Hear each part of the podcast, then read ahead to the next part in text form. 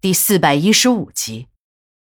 当小红说到她和小钱的感情时，还趴在沙发上哭了起来，一边哭一边道出了一个王大富难以相信的事实：原来他和小钱的婚姻是一种无性的婚姻。那个什么精神恋爱的新名词儿，弄得王大富一时间是云里雾里，心想：这小钱呢，也真他妈的是有病，放着花一样的老婆不睡。偏偏搞什么精神恋爱，这不是变态也是精神病了。他向小蒲拍着胸脯，说自己一定会好好教育一下这个不懂事的小钱。这么好的妻子不好好的珍惜，搞什么无性婚姻呢？小红一听王大富要插手，连忙摇头，说这一切都是自己自愿的。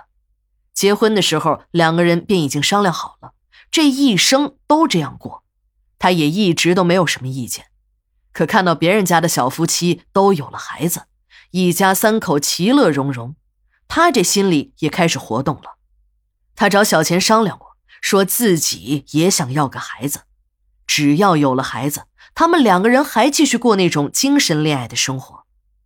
小红对小钱说的时候很恳切，他以为小钱一定会答应他，可令他没有想到的是，这个男人一口拒绝了他。还口口声声地说，如果自己违背了诺言，就玷污了他们之间纯洁的爱情。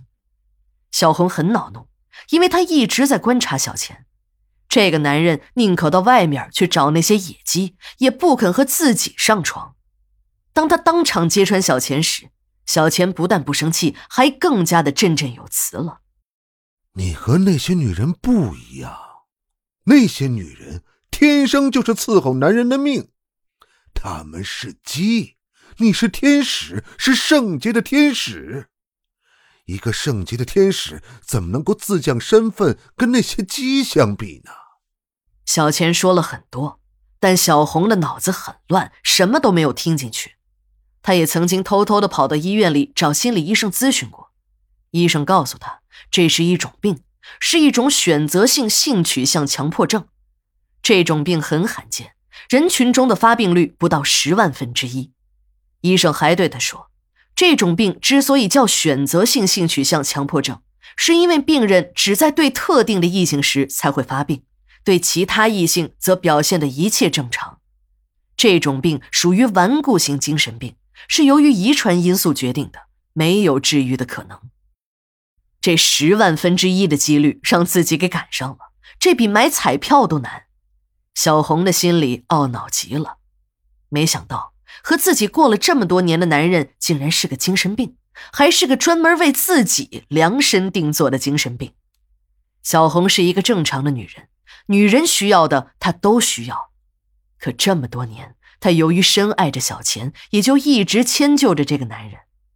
然而，她的内心却一天比一天痛苦。有些时候，想想自己这么多年守活寡一样的日子，他真的不知道自己是怎么熬过来的。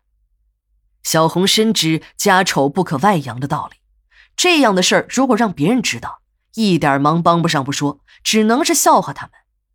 这些淤积在他心里的事儿，就像一块沉重的石头，压得他都快要精神崩溃了。第一眼看王大富时，小红并没有什么好感。还以为这个暴发户只会低头数钱、张嘴骂人，可慢慢的，他发现这个王总对他很好，也很有一些长者风范，尤其是平时的那种无微不至的关心，让小红感觉到了一种特别的温暖。今天经王大富这么一问，小红情感的闸门一下子打开了，苦水瞬间都流了出来。他感觉这个男人是一个可以信赖的人，一个可以放心倾诉的对象。多年的压抑让他顾不上女人的羞耻，一边呜咽着，一边把自己这些年的心酸都讲给了王大富听。王大富也很感动，被人信任，尤其是被女人信任，是一种幸福。如果一个女人肯对一个男人讲心里话，这充分说明这个男人的魅力。王大富很动情。